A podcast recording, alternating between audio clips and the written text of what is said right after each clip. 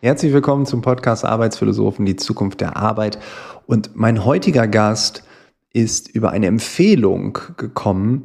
Mich hat nämlich ein Agenturinhaber einer Redneragentur für eine Veranstaltung ja, vermittelt und dann haben wir darüber gesprochen und dann hat er gesagt, Frank, kennst du eigentlich Stefan Kermas? Und dann habe ich gesagt, nee, kenne ich nicht. Und er sagt, nee, den äh, ähm, muss ich dir mal ans Herz legen. Das wäre doch ein toller Gesprächspartner für deinen Podcast. Ich glaube, sowas hattest du noch nicht.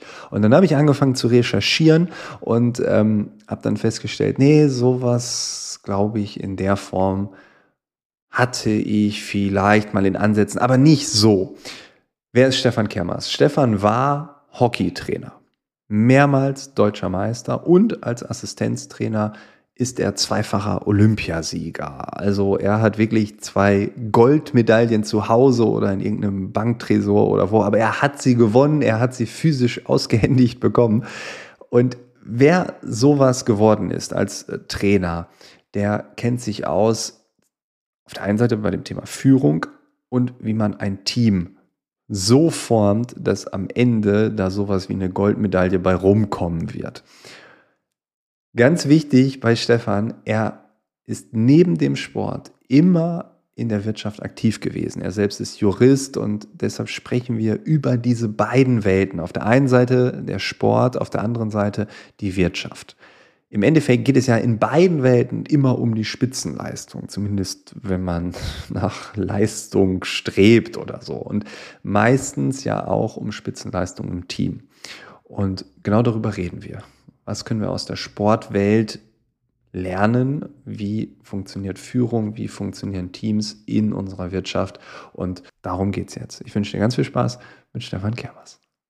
Wenn man im Spitzensport landet, um das mal so ganz äh, hart auszudrücken, ähm, hat man seine ganze Kindheit und Jugend äh, dann nur auf dieses Ziel ausgerichtet oder gab es noch etwas anderes? Weil ähm, kurze Story vielleicht dazu. Ich war gestern im, im Stadion der TSG Hoffenheim und da war das Thema Fußball omnipräsent natürlich.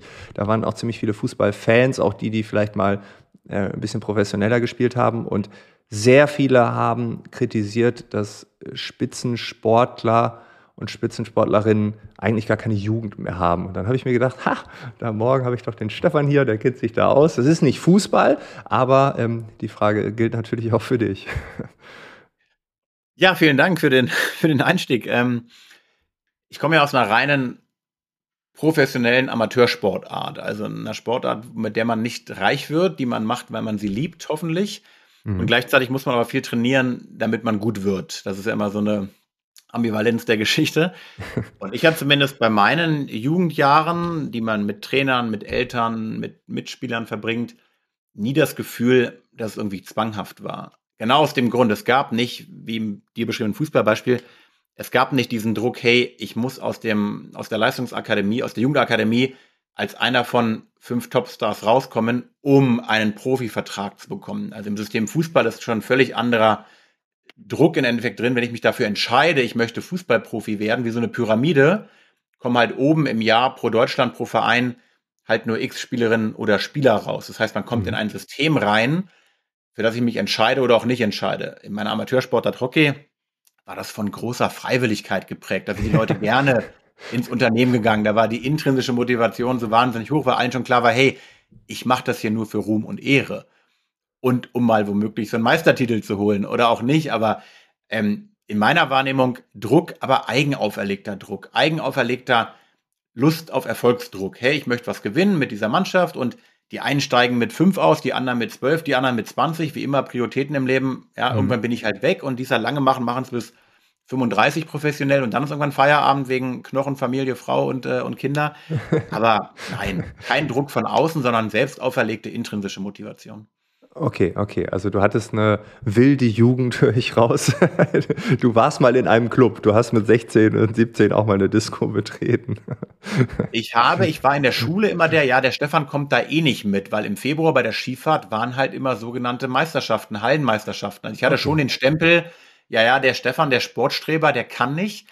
Ich fand es aber nie schlimm, weil okay ja, das, was ich mit den einen vielleicht nicht hatte, mit meinen Schulbuddies, hatte ich aber auf irgendwelchen Reisen, auf irgendwelchen Veranstaltungen, auf irgendwelchen Wettkämpfen halt mit meiner Sporttruppe. Und ich hatte nie das Gefühl, dass ich was verpasse. Und für das Netzwerk bin ich auch bis heute total dankbar, weil ich heute noch Kontakte habe, die ich halt vor 20, 30 Jahren kennengelernt habe. Und wie immer, ne, jedes, jedes System hat Funktionalitäten und Dysfunktionalitäten. Und ja, ich war vielleicht nicht so stark dann auf der Schulbuddy-Ebene und Kaugummi und Pausenhof und Drogen, kenne ich nicht, habe ich bis heute nicht verstanden, was das ist. Dafür war ich vielleicht mehr auf einer anderen Welle unterwegs, aber geschadet hat die mir, glaube ich, nicht. Nein, das glaube ich auch nicht. Also wenn, wenn, man keine Drogen nimmt, dann schadet es, glaube ich, nie. das können wir, glaube ich. Da gibt es noch Leute, die es anders sagen, aber das wollen wir jetzt hier nicht. Ja, äh, genau. Ja, ist, ja, vielleicht in so Nischen oder so. Dann ja. ja, okay. Ähm, und einmal kurz zu deiner Historie. Das heißt, du hast irgendwann sehr früh angefangen mit dem Hockey ähm, und bist dann professioneller Amateursportler geworden. Ähm, und dann bist du in den Trainerbereich. Vielleicht kannst du das nochmal ganz kurz einordnen, damit wir wirklich so eine Klarheit haben, ähm, wie das Ganze ablief. Die Sportart Hockey fängst du relativ früh an, weil sie einfach koordinativ anspruchsvoll ist. Das heißt, die Kinder fangen zwischen drei und sechs an, sich irgendwie mit Ball und Schläger okay. zu bewegen. Die Familie der Sportart Hockey ist relativ klein. Das heißt, mit einem gewissen Grundtalent kommt man im Verhältnis zu anderen Sportarten relativ zügig auch nach oben, wenn man es denn, wenn man es denn möchte. Und offensichtlich hatte jemand im, damals im Verein Talent in mir gesehen, hey, der kann doch irgendwie ganz gut mit anderen und der hat so ein Erklärbär gedöns und der ist kommunikativ und der ist auch vermeintlich sozial ähm, kompatibel. Und habe mich einfach sehr früh auf eine Kindermannschaft losgelassen, schon mit 13. Das heißt, mit 13 hatte ich schon oh. erste Personalverantwortung für du kleine. ja fast noch ein Kind. Für, so denke, ja, ja, für kleine, ungeübte Hockeykinder. Und ja. im Nachgang macht man natürlich da auch tausend Fehler, weil man natürlich einfach selber noch gar nicht die Kompetenz ja. und die Ahnung hat, wie es eigentlich geht. Und dann wurde ich ähnlich früh losgelassen, quasi in einer ähnlichen Situation. Ein paar Jahre später wurde ich dann mit 22 losgelassen auf unsere damalige Bundesligamannschaft in Berlin, weil wieder andere gesagt haben, hey, wir haben gerade keinen Coach. Was ist denn mit dem Stefan? Der ist doch gerade ganz erfolgreich in der Jugend. Kann der das nicht machen? Und da hatte ich halt auch mit Leuten zu tun, die halt älter waren als ich und die auch viel erfolgreicher waren als ich, weil die schon Olympiasieger waren und weil die mit Anfang 30 schon 500 Jahre gefühlt Bundesliga gespielt hatten. Also da kam ich sehr früh in eine ähnliche Personalverantwortung rein und war deswegen zu meiner Geschichte einfach schon sehr früh mit den Themen Team und Teamdynamik und was passiert in so einer Truppe sehr früh konfrontiert. Primär in den damaligen Zeiten halt über die Sportlandschaft. Hast du dich denn irgendwann verletzt äh, oder hast du gesagt, ich möchte mich auf das Training äh, fokussieren, anstatt diese Spielerkarriere zu machen? Ja, ich habe mit 24 in der Tat aufgehört, eigentlich in Zweiklang. Aus der einen Seite, ich war, ich war Torwart früher, also ich war, ich war ah, der letzte Mann, ich war, ich war Torwart und auch gar nicht so schlecht. Und gleichzeitig gibt es ja immer jemanden, der besser ist. Und mein damaliger Kollege, Schrägstrich Konkurrent, war einfach besser als ich. Und ich bin da auch ein bisschen eitel. Ich, ich möchte, wenn ich Zeit mit etwas verbringe, möchte ich Wirkung, Erfolg, das ist ein Treiber von mir, will ich irgendwie auch was davon haben. Und das habe ich dann nicht mehr, weil ich dann nur noch zweiter Torwart auf der Bank äh, war und saß, weil der andere war auch Jugendnationaltorwart und der war auch richtig gut. Und gleichzeitig hat mir dieses Trainerdasein total viel Freude bereitet, total viel mhm. Leidenschaft gegeben, Bestätigung gegeben, Fülle gegeben, Wirkung gegeben, sodass die Entscheidung irgendwie klar war. Und witzigerweise, es hat mir auch nie gefehlt danach. Weil die Menschen immer fragen, ja, Stefan, spielst du gar nicht mehr? Ich so, nee, ich mag die Sportart, ich mag das drumherum, ja. ich mag das familiäre, ich mag das Bier danach, aber ich muss da nicht mehr rumrennen. Ich will der Sportart was geben, vielleicht ein paar Meter weiter außerhalb vom Spielfeld und nicht mehr direkt auf dem ja, Spiel. Okay. Das erinnert mich tatsächlich, ich habe gestern eine Doku über Ole Werner gesehen, das ist der Trainer von meiner Lieblingsmannschaft Werder Bremen, Fußball. Der ist genauso alt wie ich, viel zu jung für einen Bundesliga-Trainer irgendwie gefühlt. Ähm, und da auch, ne, auf der einen Seite eine Verletzung, auf der anderen Seite hat er aber auch gesagt, na, wer weiß, wie weit ich überhaupt gekommen wäre. Ne? Also ähm, äh, da auch äh, zu sagen, ja, ich war jetzt nicht der Cristiano Ronaldo, ne? und äh, aber auch hier ganz früh erkannt, mir macht das Training ultra viel Spaß und dann sofort den Schwenk gemacht. Ich Ich weiß nicht, ob der vorher schon Jugendtrainer war, das äh, war jetzt nicht so klar, aber ähm, ja, fand ich interessant, ne? wie, wie, also ist jetzt äh, so eine gewisse Ähnlichkeit. Ähm, und wie gesagt, gerade omnipräsent, weil ich die Doku gestern in der Bahn gesehen habe. Äh, nach dem Stadionbesuch der TSG Hoffenheim musste ich mir wieder ein bisschen Werder Bremen geben, um wieder so, so äh, ja, in mein Fan-Dasein zurückzukommen. Ja, cool. Und ähm, der größte Erfolg als Trainer ähm, war tatsächlich der Olympiasieg. Da war ich als Co-Trainer zweimal dabei. Das war eine sehr erfolgreiche Zeit. Also auch Trainer, aber halt nicht der Headcoach, sondern der Co-Trainer, mhm. genau. In der Zeit zwischen 2007 und 2013 war ich in einer sehr ja, tollen Trainerteam-Konstellation äh, mit dabei bei den deutschen Herren und da durften wir unter anderem auch 2008 und 2012 an den Olympischen Spielen teilnehmen und haben sie dann auch mit Glück und Geschick auch gewinnen dürfen, was natürlich im Nachhinein irgendwie so, ja, ich will nicht sagen, nicht normal, das klingt jetzt total überheblich, aber es war es war halt so. Und man weiß ja den Erfolg ganz oft erst im Nachhinein zu schätzen. Ne? Und mhm. äh, also es war wirklich eine wahnsinnig erfolgreiche, tolle Zeit mit ganz viel Arbeit, äh, Tränen, Fleiß und, und äh, ja, ganz tollen Menschen kenn kennenlernen gedurft. Und da ist dann zweimal ein Olympiasieg bei rausgekommen, der wow. natürlich auch in seiner Dramaturgie mit seinen Learnings und Stories und Aufs und Ups ja einfach sehr, sehr prägend war für mein weiteres Leben. Und da lernt man schon viel und äh, nimmt viel mit für die weitere, für die weitere berufliche, aber auch persönliche Laufbahn. Ja, und dann hast du irgendwann aufgehört. Du bist jetzt kein Trainer oder Co-Trainer mehr. Ja, ähm, fast. Ähm, ich wurde quasi aufgehört. Ich habe dann nämlich nochmal die Freude und Ehre gehabt, ähm, von 2017 bis 2019 ähm, die Herrenhockey-Nationalmannschaft eigenverantwortlich äh, zu führen. Und nach einem nur in Anführungsstrichen Platz 4 ähm, bei einer Europameisterschaft kam es dann zur Trennung mit dem Verband. Und das war quasi mein letztes mehr oder weniger offizielles Coaching-Engagement trotzdem bis dahin halt ja verdammt viele Jahre mit dem Hockeysport äh, verbracht und immer auch nebenberuflich und nach der Arbeit abends auf dem Hockeyplatz und also genau, ich glaube, dann war meine Geschichte auch vorbei. Ich hätte sie gerne irgendwie erfolgreicher und auch selbstgesteuert hätte ich sie gerne beendet. Ja, keiner möchte sich irgendwie da im, im Unschönen trennen, aber ja, Leben ist kein Wunschkonzert und mir war relativ schnell danach auch klar, wo es jetzt weitergeht für mich und was ich damit anfangen kann und damit war die Akte Hockey mehr oder weniger oder die Akte Trainer auf jeden Fall ähm, auch geschlossen zu dem Zeitpunkt. Ja, okay, also du guckst ja auch noch Spiele an, wenn du mal. Ich gucke mir liebend gern Spiele an im okay. Online-Stream. Ich muss jetzt nicht mehr durch Deutschland reisen und mich wie früher auf die Tribüne setzen und da ja. mir Spiele angucken, aber es gibt mittlerweile ja viel auch ähm, medial und ich habe weiterhin tolle Freunde in der Hockeylandschaft und ich berate ein, zwei Vereine auf struktureller Ebene, auf Personalentwicklungsebene. Also ich liebe dieses Netzwerk und da bin ich auch vermeintlich bekannt und mache da auch weiter meine Sachen. Aber den Trainer Stefan, der wie früher fünf Tage die Woche abends auf dem Hockeyplatz steht, den wird es nicht mehr geben. Den gab es lang genug, aber Kapitel im Leben ändern sich oder beenden sich und andere werden eröffnet und äh, mein Kapitel ist dahingehend äh, beendet. Ja, cool. Du hast gerade gesagt, ähm, Training war abends. Ähm, das heißt, du hast auch zwei Welten kennengelernt. Also es ist jetzt nicht so, dass du gesagt hast, so Hockey und jetzt gucke ich mal, was ich jetzt mache, sondern du hast vorher in der Wirtschaft agiert, wie ganz normale Menschen auch. Ähm, und der professionelle Amateursport, der kam dann abends am Wochenende und äh, in Urlaub, Sabbatical-Zeiten, was auch immer dazu. Ähm, du hast wirklich zwei Welten kennengelernt. Keine Ahnung, ob es in meinem Sternzeichen, ich bin ja nicht so spirituell unterwegs, äh, des äh, Zwillings liegt. Dem Zwilling wird danach gesagt, er ist wahnsinnig neugierig und umtriebig.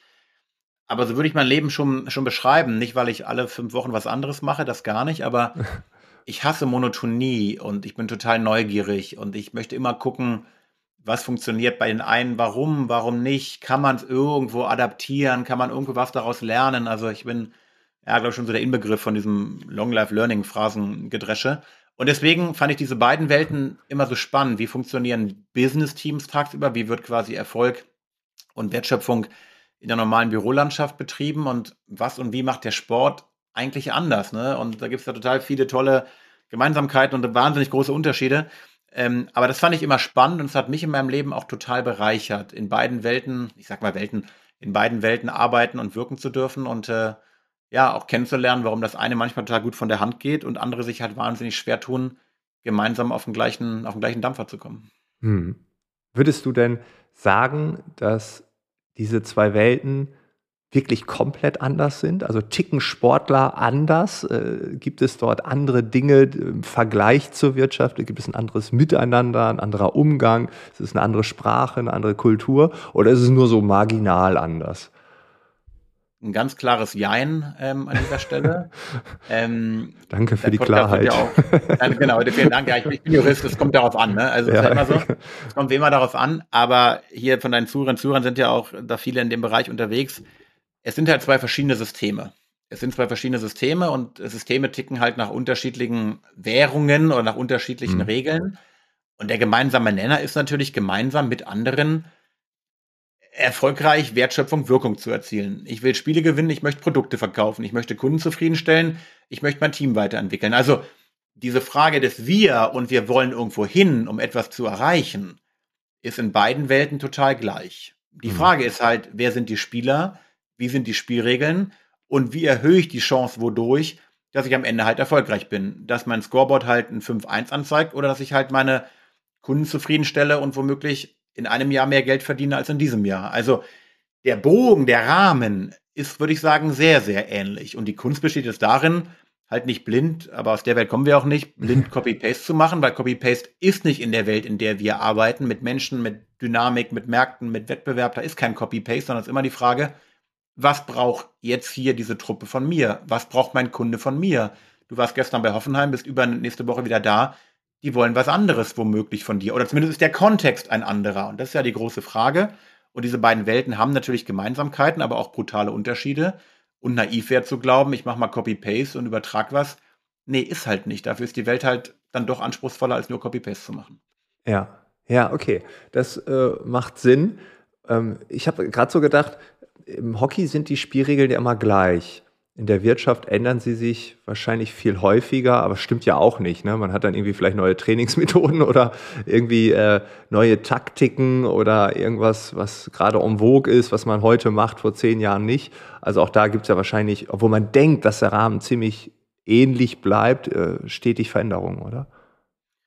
Und ich meine mit Spielregeln eigentlich auch mehr die internen Spielregeln, ah, wie so ein okay. System funktioniert. Also natürlich gibt es Spielregeln der Sportart, und danach verhalte ich mich. Aber es gibt natürlich auch in jedem Unternehmen Spielregeln, nämlich ja, formelle ja. Spielregeln und informelle Spielregeln. Und das ist ja das Schöne, neue Mitarbeiterin kommt in einen Laden und ich sage dir nach spätestens drei Monaten, kann die dir erzählen, wie der Laden tickt.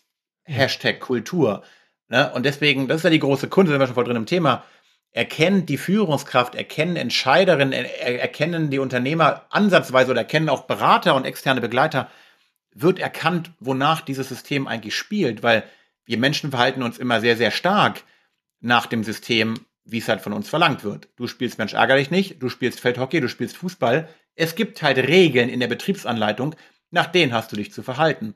Und das im Unternehmen ziemlich ähnlich, nur dass die Regeln halt nicht an der Eingangspforte stehen, ja, Frank, heute darfst du das und Stefan, morgen darfst du das nicht, sondern vieles ist halt implizit und einiges weniges ist doch explizit in irgendwelchen Verhaltenskodexen, Kodi, die halt irgendwo ausgelegt sind oder auf der fünften Festplatte halt verschwinden. Aber wir reden immer über den Umstand, über den Kontext, in dem wir uns Verhalten wünschen. Entweder können wir es klar steuern oder wir können es manchmal halt auch gefühlt gar nicht steuern. Hm. Okay, das ist super zur Einordnung. Ähm, und hier direkt die Frage, weil ich meine, das ist halt ähm, glaube ich, auch eine beliebte Frage oder das, was wir uns auch immer stellen. Du hast auch gerade gesagt, du vergleichst ne, und guckst, okay, was kann man hier lernen, was kann man da adaptieren. Kann man aus dem Sport Dinge ableiten, die auch in dieser anderen Welt funktionieren? Gibt es dort etwas, wo du sagst, das, das ist doch logisch, das ist im Sport so gut, warum machen wir das nicht oder so? Gibt es da etwas, was du so hervorheben könntest? Wie immer abhängig von dem Nutzen oder von der Aufgabe, die ein Team im Business-Kontext hat. Doppelpunkt oder aber. Ähm, oder andersrum, was ist denn die, die Essenz erfolgreicher Mannschaftssportarten? Die Essenz ist, dass sie in der Lage sind, eigenverantwortlich auf einem Spielfeld Entscheidungen zu treffen. Mhm. Das muss man mal so sacken lassen. Also da sind Spielerinnen und Spieler auf einem Spielfeld, Handball, Basketball, Hockey, Fußball, selbst im Volleyball, was vielleicht noch ein bisschen schematischer ist, wo, ne, aber so. Und was ist die Aufgabe? Die Aufgabe der Führungskraft des Trainers ist es, das Team wettkampf-ready zu machen. Weil ab dem Anpfiff steht der Trainer nicht mehr auf dem Feld. Ja. Das heißt, die Führungskraft hat eine einzige Aufgabe. Das Team darauf vorzubereiten, mit Überraschungen, mit Störungen, mit Veränderungen, agil, aha, erstes, erstes Schlagwort, agil umzugehen, um zu gucken, wie werden wir denn in ein paar Minuten erfolgreich sein. Also ich, ich verlagere eine Verantwortungsübergabe an die Leute, die hoffentlich auf der richtigen Position, in Klammern Stelle, mit den richtigen Fähigkeiten, in Klammern Kompetenz, in der Lage sind, eigenständige Entscheidungen zu treffen. Mhm. Warum? Um am Ende in der Sportwelt ein Ergebnis wahrscheinlicher zu machen, nämlich wir wollen gewinnen, und womöglich in der Businesswelt Einfluss auf die Wertschöpfung zu haben. Wir wollen den Kunden zufriedenstellen. Wir wollen das Produkt besser machen. Wir wollen unsere Prozesse optimieren, wie auch immer die aussehen. Und das ist, glaube ich, die, also darum dreht sich in meiner Welt ganz, ganz viel. Die Kernfrage, wie kann ich mein Team so entwickeln, aufbauen, steuern, dass sie möglichst autark, möglichst, es geht nicht immer, aber dass sie möglichst ja, ja. autark, autonom nicht zu mir rennen und sagen, Stefan, soll ich jetzt links rumspielen oder rechts rumspielen? Ja. Nee, das sollst du bitte hoffentlich selber entscheiden. Und das ist natürlich jetzt erstmal ein großer Einstieg, aber darum geht es für mich. Ist ein Business-Team in der Lage, dort Probleme zu lösen, wo sie auftreten? Nämlich beim Kunden, nämlich in der Produktionsstätte, nämlich auf der Excel-Liste. Und ist der oder die, die dort vor Ort damit beschäftigt ist, in der Lage, eigene Entscheidungen zu treffen oder nicht? Und da gibt es natürlich in der Business-Beobachtungswelt wahnsinnige Unterschiede zwischen einer steuert alles, in Klammern, wie es früher war, und ja. zwischen, hey, bei uns ist das mal anders. Wir sind hoffentlich möglichst flexibel, agil, weil Problem kommt rein. Ah, cool, ein Problem, voll geil, kein Problem. Weil der Frank darf es lösen. Wie, der Frank darf es lösen? Ja, das kann der. Das macht der. Der muss nicht seinen Chef fragen? Nee, muss er nicht. Ah, das ist mega interessant. Also ähm, ich stelle mir vor, oder äh, im, im, Fußball gibt es ja Pep Guardiola, der, wo man sagt, der versucht alles zu perfektionieren und jeder Pass ist vorher geübt oder so. Ne? Also der sagte, so. aber im Endeffekt gibt er ja nur Optionen an, die dann im realen Leben mit einem Gegner, der völlig anders agiert, als wie man sich vielleicht das vorgestellt hat, das sind ja dann alles Spielzüge, die man machen kann. In dem Moment sagt ja nicht Pep Guardiola, äh, spiel bitte nach links oder spiel nach rechts, sondern dann entscheidet ja wirklich jedes einzelne Individuum, was mache ich als nächstes. Ne? Also die selbst bei so einem, wo man sagt, da ist alles einstudiert, ähm, ist im realen Leben, ja, du schüttelst gerade mit dem Kopf, es ist ja gar nicht möglich in diesem komplexen System. Mannschaft A spielt gegen Mannschaft B Dienstagabend. Das Spiel endet, keine Ahnung wie, 2 zu 1. Jetzt spielt das gleiche Spiel, findet nochmal statt am Mittwochabend. Das Spiel kann per Zufall wieder 2-1 ausgehen. Aber es ist natürlich mit ja. 99 Wahrscheinlichkeit ein völlig anderes Spiel, ja. weil die Komplexität so hoch ist. Ja, und wir bewegen uns in einem Wirtschaftskontext und Zeitraum mittlerweile, wo die Komplexität, ich weiß auch, das wird auch langsam zum Buzzword, aber die Komplexität steigt ja halt unfassbar. Und deswegen ist das Wort Spielzüge, Frank, so schön, weil es halt so altbacken und eigentlich so falsch ist. Wir sollten nicht in Spielzügen denken in der Businesswelt. Wir sollten darin denken, welches Prinzip können wir jetzt anwenden, um erfolgreich zu sein. Und Sportmannschaften ah, okay, okay. wie Guardiola trainieren den ganzen Tag, die ganze Woche Prinzipien. Sie schauen sich an, was brauchen wir, wer kommt da auf uns zu, was will der Wettbewerb von uns, welche Stärken hat der Wettbewerber und mit welchen eigenen Wettbewerbsvorteilen, mit welchen eigenen Stärken, mit welchen, mit, mit welchen eigenen Spielprinzipien schlagen wir diesen Gegner. Und das trainiert er, jeden Tag und jede Woche. Er trainiert, dass seine Spieler eigenständige Entscheidungen in komplexen Spielsituationen lösen. Und das ist mein ah, Idealbild einer, einer modernen Business Company. Ich trainiere Prinzipien, ich trainiere Denkweisen, Kommunikationsweisen, Handlungsweisen, um dann, wenn es darauf ankommt, nämlich wenn ein Problem kommt, wenn eine Überraschung kommt, weil ich noch keine Antwort habe, weil es neu ist, weil es gab es so, es gibt kein, es gibt kein Wissen darüber, es gibt keine Excel-Liste, wo jetzt drin steht, was ich mit dem Fall mache. Deswegen helfen da auch keine Regeln. Da helfen halt nur Prinzipien. Und die Top-Sportmannschaften trainieren Prinzipien, und zwar den ganzen Tag. Okay. Beispiel. In der Auszeit vom Handball sagt der erfahrene Trainer Sigurdsson oder der erfahrene Trainer Schlag mich tot, malt ja immer irgendwas auf. Kann man ja mittlerweile wunderbar hören, in jedem Handballspiel. Die Mannschaft wäre schlecht beraten, wenn sie genau das blind umsetzt, wenn aber plötzlich im Passweg der Gegner sich anders aufstellt. Deswegen ja. geht es nicht um Spielzüge. Es geht um Optionen von Prinzipien. Und der kluge Spieler erkennt halt, dass das, was gerade aufgemalt wurde, jetzt plötzlich in der Sekunde nicht mehr geht, weil, ah, da steht ja einer im Weg. Und vor 40 Jahren ging das noch im Sport und auch im Business. Da konnten Spielzüge, Prozesse, Abläufe klar strukturiert organisiert werden und die Belegschaft hat es halt gemacht. weil es viel weniger Überraschungen gab, weil es viel weniger Störungen in den Abläufen gab. Das ist jetzt aber nicht mehr der Fall. Und deswegen ist ja auch der Run und dieser, wir müssen agil werden, wir müssen flexibel ja, ja, werden. Ja. Die ganzen großen Wörter der Businesswelt rühren ja daher, weil ich halt viel weniger planen kann. Ich muss mich halt mehr vorbereiten. Und wie bereite ich mich vor? Durch kluge Prinzipien, um möglichst situativ Problemlösungen an den auszulagern, der dafür kompetent und in der Sekunde auch entscheidungsfähig ist. Hast du Beispiele für diese Prinzipien? Weil ich finde, dieses Spiel, ähm, äh, Spiel äh, Optionen oder wie ich es gerade gesagt habe, wie habe ich es nochmal gesagt? Äh, Spiel, Spielzüge? Spielzüge, genau. Das sagen die äh, Moderatoren und Moderatorinnen dauernd, das war ah, toller Spielzug und so, das war doch alles einstudiert und so. Ne? Ähm, das hört man dauernd. Ähm, jetzt habe ich es hier adaptiert. Ich finde das mit den Prinzipien genial.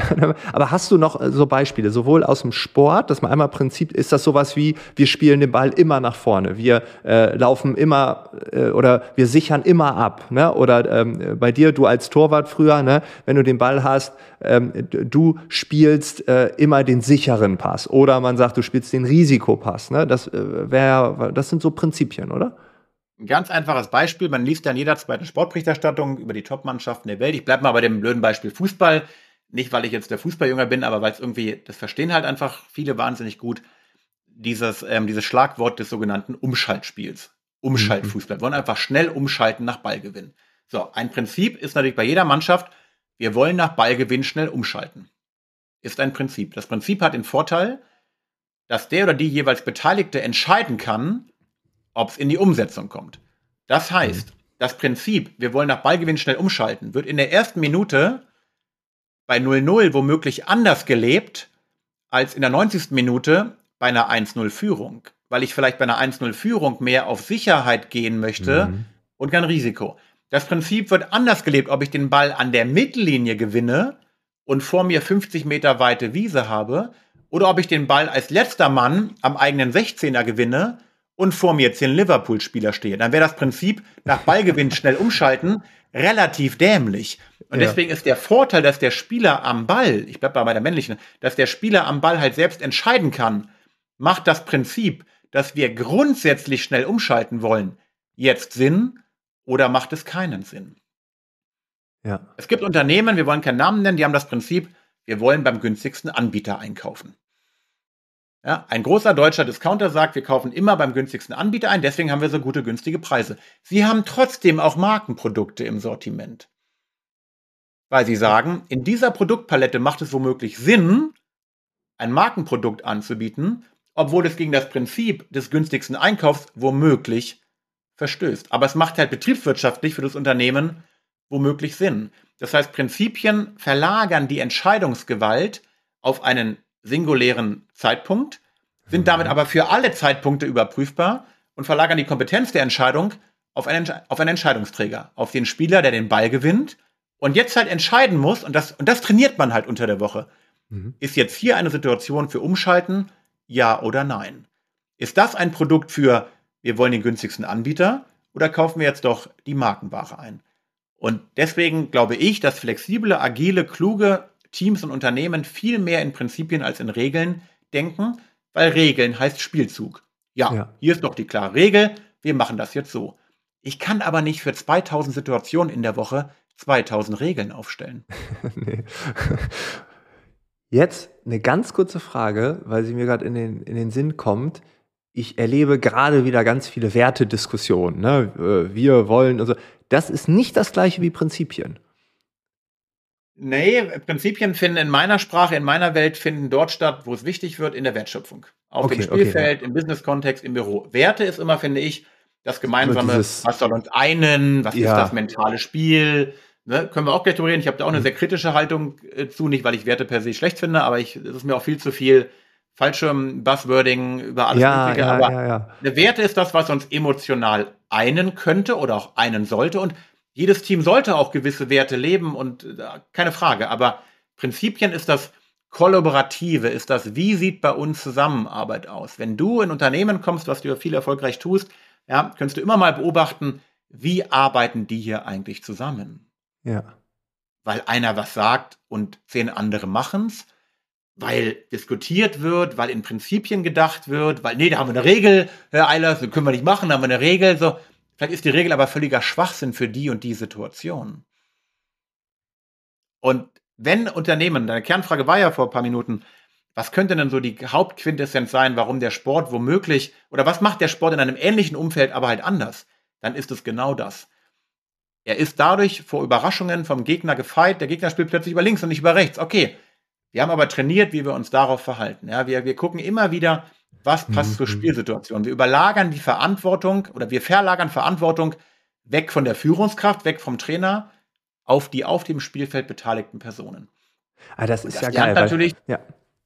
Letzter Satz, und das lernt der Mannschaftssportler natürlich ab dem ersten Zeitpunkt, nämlich ab sechs, sieben, vier Jahren, weil es ist halt Teil der Spielregeln. Und damit tun sich ja gerade Unternehmen gerade so schwer, weil jetzt auf einmal, nächstes Buzzword, agile Transformation. Jetzt wollen wir plötzlich anders zusammenarbeiten, hat aber keiner gelernt davor. Wie, ich soll jetzt hier plötzlich ohne Führungskraft eigene Entscheidungen treffen? Kann ich nicht, mache ich nicht, will ich. Ein paar wollen das, finden es total geil. Andere sagen, nee, gehe ich lieber. Gar keinen Bock drauf. Ja. Das, ich wollte gerade fragen, wie viele haben Prinzipien? Ich glaube, ganz viele Menschen und Organisationen oder Menschen in Organisationen haben Prinzipien, handeln auch danach, aber vielen ist das wahrscheinlich gar nicht bewusst. Das ist auch so eine unbewusste Nummer wahrscheinlich. Äh, und dann schreibt man schön die Werte dahin und eigentlich sind ja abgeleitet aus den Werten, die uns emotionalisieren, die das große ganze Bild einordnen, daraus abgeleitet könnte man Prinzipien trainieren. Man könnte diese, diese, diese Haltung, ne, diese Prinzipienhaltung dann ähm, im, im realen Leben üben. Ähm, aber das, ja, also wenn ich jetzt bei mir selbst nachdenke, wahrscheinlich habe ich auch Prinzipien, aber die sind mir jetzt gar nicht bewusst. Ich versuche gerade nebenbei so ein paar irgendwie auszugraben, aber ich glaube, da muss ich mir mal einen Nachmittag mit einem Kaffee irgendwo in der Sonne äh, mal ein paar Minuten nehmen. Aber ähm, das ist ja wahrscheinlich, also ist das wirklich allen Unternehmen bewusst, dass das darum geht? Was zu deiner Erfahrung da? Im Optimalfall geht es um Handlungsprinzipien. Naja, der ja. Unternehmen ist ja schon bewusst, dass sie irgendwie ihre Belegschaft einen müssen. Daher jetzt ja, ja. seit vielen Jahren diese Purpose-Diskussion, ich kann es ja gar nicht mehr hören, und Wertelandschaften und, äh, und Flipcharts mit 5000 Werten drauf. Also die Idee, und das ist ja auch klug, ich will es gar nicht kritisieren, die, die Grundidee ist ja klug, Self-Marketing dafür zu betreiben, hey, wer sind wir, was brauchen wir, wofür stehen wir? Mhm. Also der Geschichte ein Gesicht zu geben und damit Storytelling ist ja auch wahnsinnig gut. Die Frage ist halt die entscheidende, die du gerade schon so am Rande gekratzt hast, findet dann das normale Zusammenarbeitsleben auch nach diesen Werten ja, statt. Ja, genau, genau, genau. Also wird auf der einen Seite womöglich Freiheit als großer Wert bei uns proklamiert, aber ich muss jeden Tag ein- und auschecken an der Tür, damit geschaut wird, ob ich 8 Minuten 31, äh, 8 Stunden 31 oder 8 Stunden 32 arbeite. Ja. Und das nervt ja, glaube ich, perspektivisch Arbeitnehmer, dass auf der einen Seite Themen und Werte proklamiert werden, die sich aber dann in der realen Arbeitswelt womöglich nicht wiederfinden. Und das ist genau das Gleiche beim Thema Regel und Prinzip. Ja, wir wollen selbstständig denkende Mitarbeiter, ist ja auch so ein, so ein Claim überall. ja, aber dann gibt es halt für jeden scheißen Prozess und für jeden Kram eine Regel. Und das widerspricht sich halt so häufig in meiner Beobachtung, wenn ich vor allem mit Mitarbeitenden rede. Die Führungskräfte sind natürlich immer, ich muss ja hier das machen, ne? was soll ich machen? Ich muss es ja umsetzen, aber das ist doch dann erst richtig spannend. Wie will das Unternehmen, dass grundsätzlich Zusammenarbeit eigentlich gelebt wird?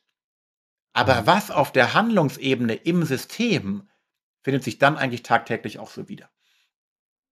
Boah, cool. Das, äh, ich glaube, das haben wir gut rausgearbeitet jetzt hier.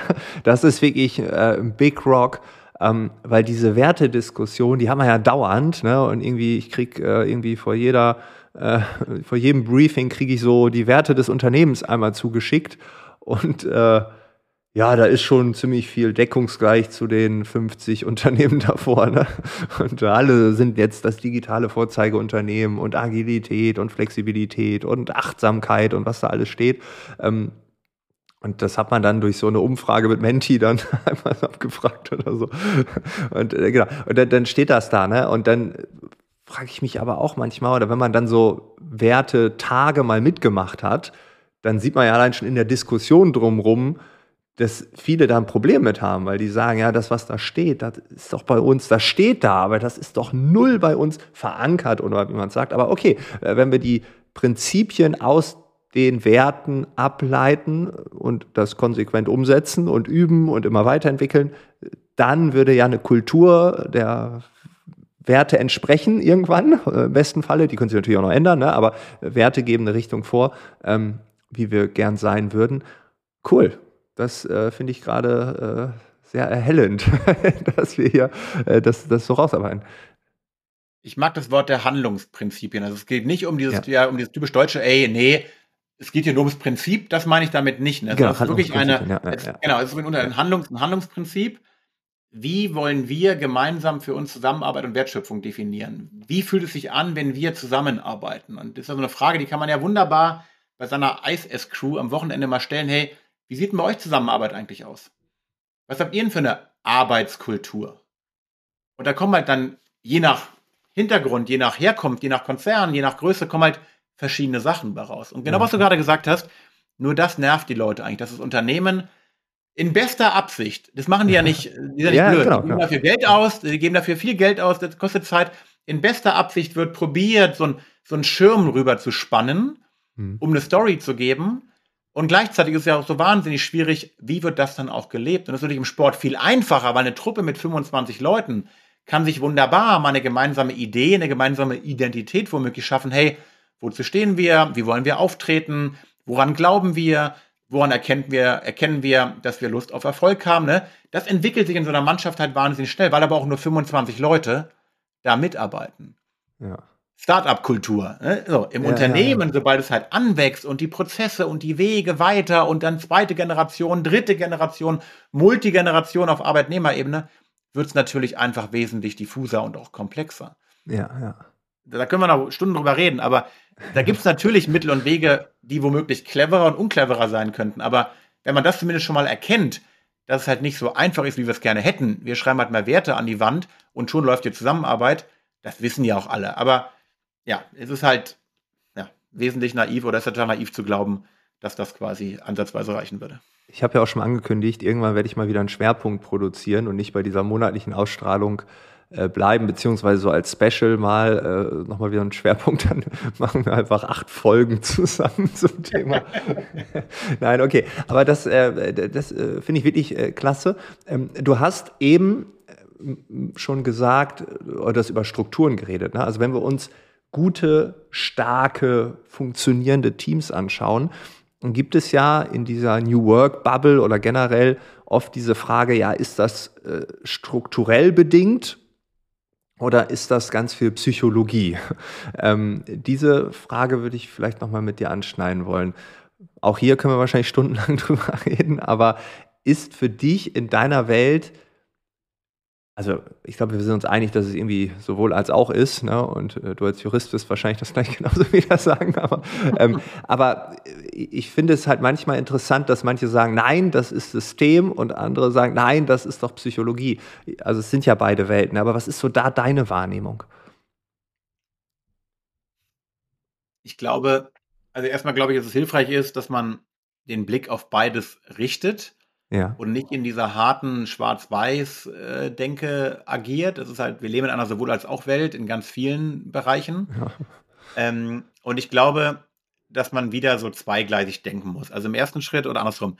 Es hilft mir nichts, die besten Mitarbeiter, ähm, die vermeintlich besten Mitarbeiter zu bekommen und äh, Tausende von Euro in Recruiting-Tools äh, und Software reinzupacken, wenn danach auf der Arbeitsebene aber halt nur Irrgarten und Chaos herrschen. Ne? Also dann hilft mhm. mir das mhm. eine nichts. Gleichzeitig hilft mir halt nicht die geilste agile Transformation und jetzt machen wir ja alles cool neu und total angepasst auf die Wertschöpfung, alles super. Aber ich habe halt nur Leute hier, die gar nicht irgendwie zu uns passen. Ne? Also, und dieser Mittelweg, so.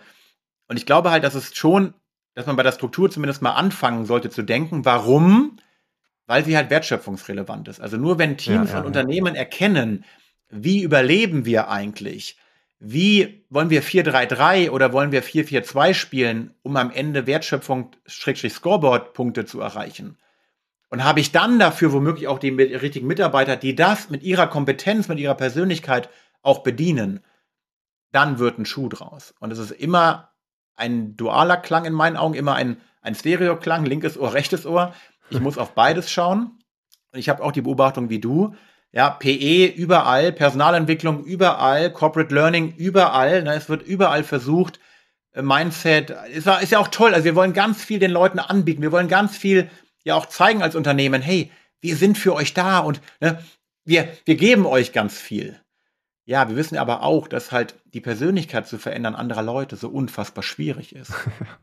wir schaffen es ja nicht mal bei uns selber, ja. gefühlt, ja, uns so, so jede Woche weiterzuentwickeln. Aber bei anderen glauben wir das so. So, und deswegen glaube ich, Struktursystem ist der Ausgangspunkt. Wie sieht bei uns Zusammenarbeit aus? Wie, wie sind die kommunikativen Schnittstellen? Wie laufen bei uns Entscheidungen ab? Wer trifft am Ende auch wann welche Entscheidung? Und es kann völlig, das kann völlig konträr sein von, von Bottom, von, ähm, von Wasserfall über alte Schule bis hin zu, hier trifft irgendwie jeder eine Entscheidung. Es geht nicht darum, was ist gut oder schlecht.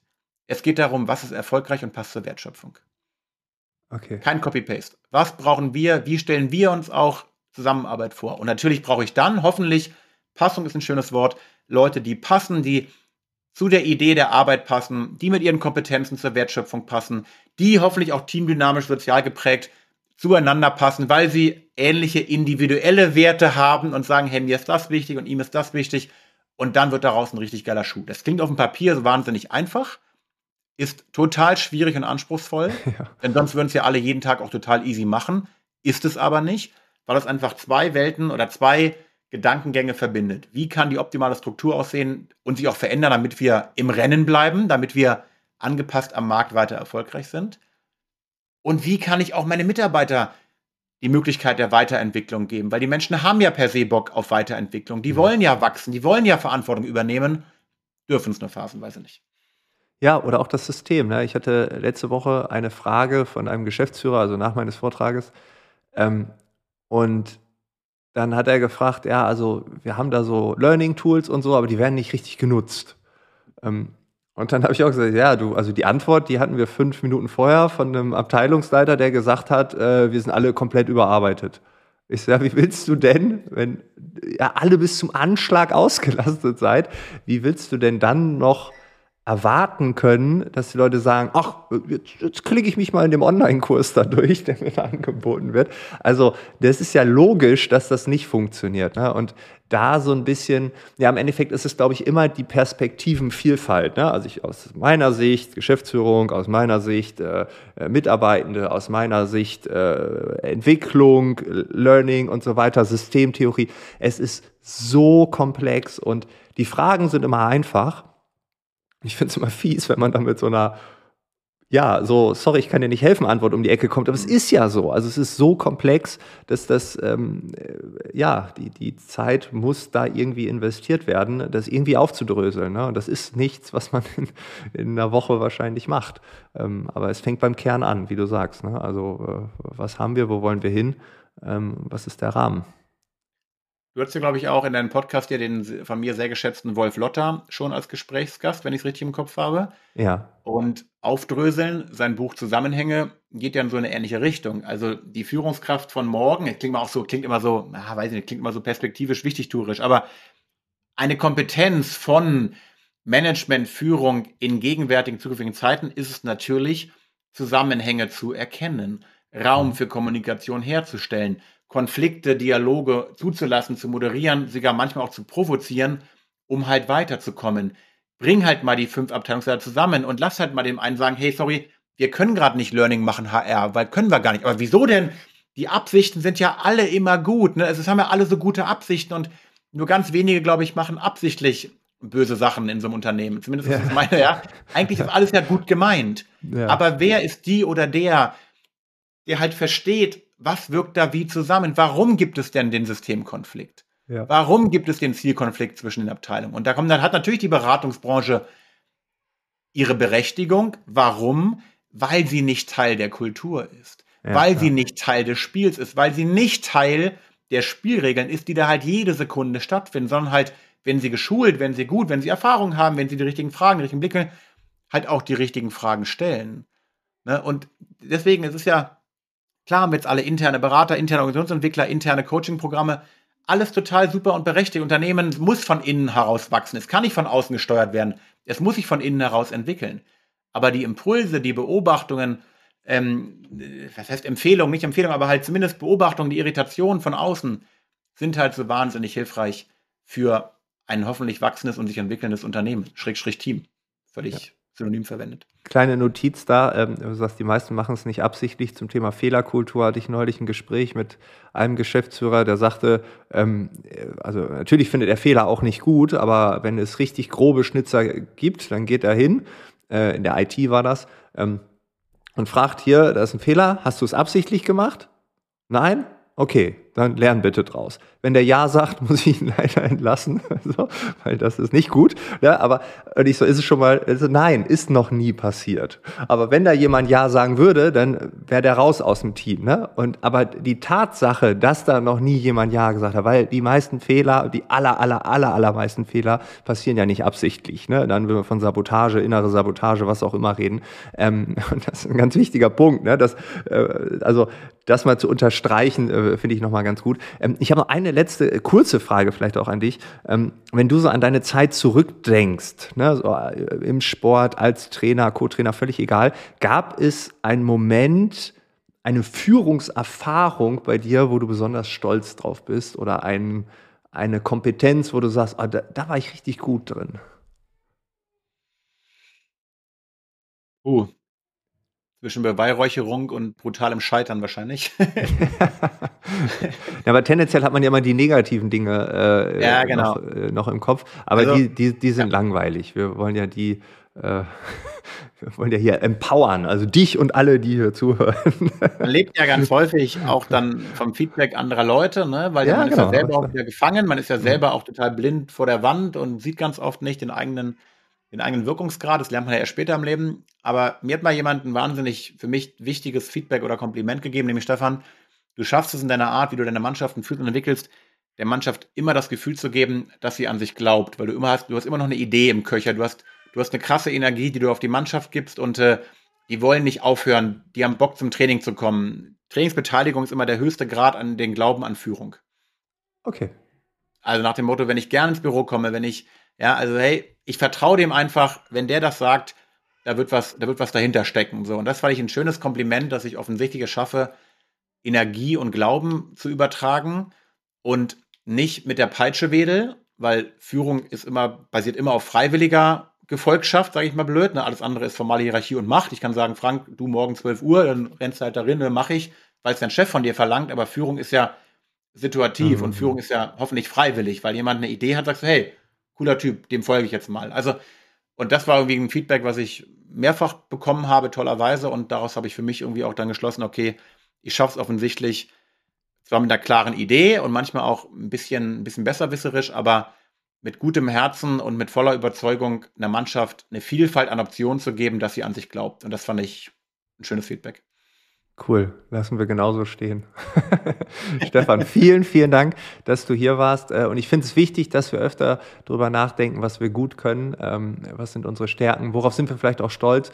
Ich glaube, wir sind alle, das hat die Psychologie und die Neurowissenschaft und wie sie alle heißen, auch schon eine Million Mal bestätigt. Ne? Das eine Negative, das bleibt haften bis zum äh, Ende und ähm, die, die, die vielen tollen Erfolge. Ne? Ich weiß nicht, wahrscheinlich hast du auch schon, du hättest gedacht, ja, das hätte man auch ein bisschen länger feiern feiern können, aber dann war man schon wieder im Alltag, der Olympiasieger und am nächsten Tag ruft ein Kunde an und du gehst ran oder sowas. Ne? Also das ist völlig absurd. Ich finde, das dürfen wir viel mehr machen und ähm, ja, du hast uns gerade gezeigt, wie es geht. Vielen, vielen Dank, dass du dir Zeit genommen hast, hier Teil dieses Podcasts zu sein und äh, ja, dir weiterhin alles Gute. Und ähm, wer weiß, vielleicht sehen wir dich ja doch irgendwann noch mal in der Trainerfunktion. Ich habe gehört, Fußball, Basketball, Handball kennst du dich auch aus. vielleicht gibt es da ein Personal, einen Fachkräftemangel, dass du dann da noch mal ran musst. ja. Vielen Dank auch dir. Das hat mega Spaß gemacht. Vielen Dank. Cool. Danke. Das war das Gespräch mit Stefan Kermers. Alle Infos sind wie immer in den Shownotes hinterlegt. Ich wünsche dir einen schönen Tag, einen schönen August und wir hören uns dann im September wieder. Alles Gute. Ciao, ciao.